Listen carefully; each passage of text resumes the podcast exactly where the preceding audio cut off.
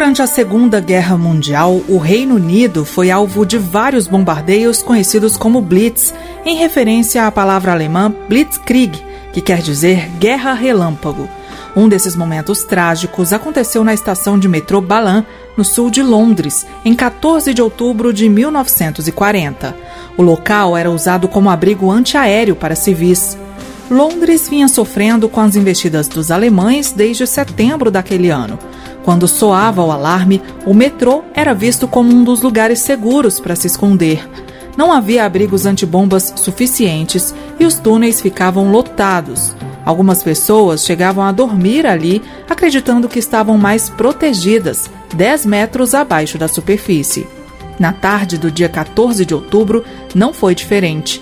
Ao ouvir a sirene, cidadãos que estavam na região correram para a estação Balan.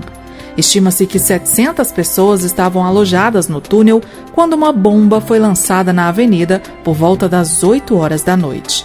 A explosão abriu uma cratera com mais de 18 metros de diâmetro na pista e chegou a engolir um daqueles famosos ônibus de dois andares de Londres.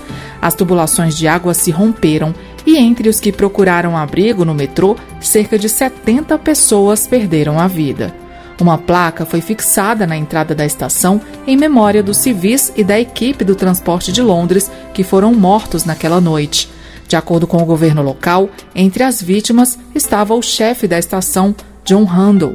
Ele era integrante do Exército de Salvação de Wimbledon e morreu tentando salvar outras pessoas.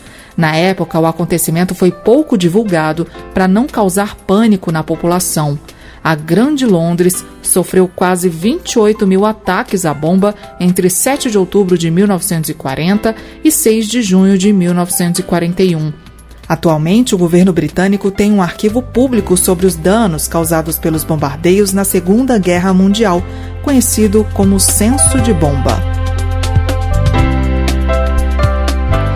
História hoje. Redação: Beatriz Evaristo. Sonoplastia: Messias Melo. Apresentação: Jéssica Gonçalves.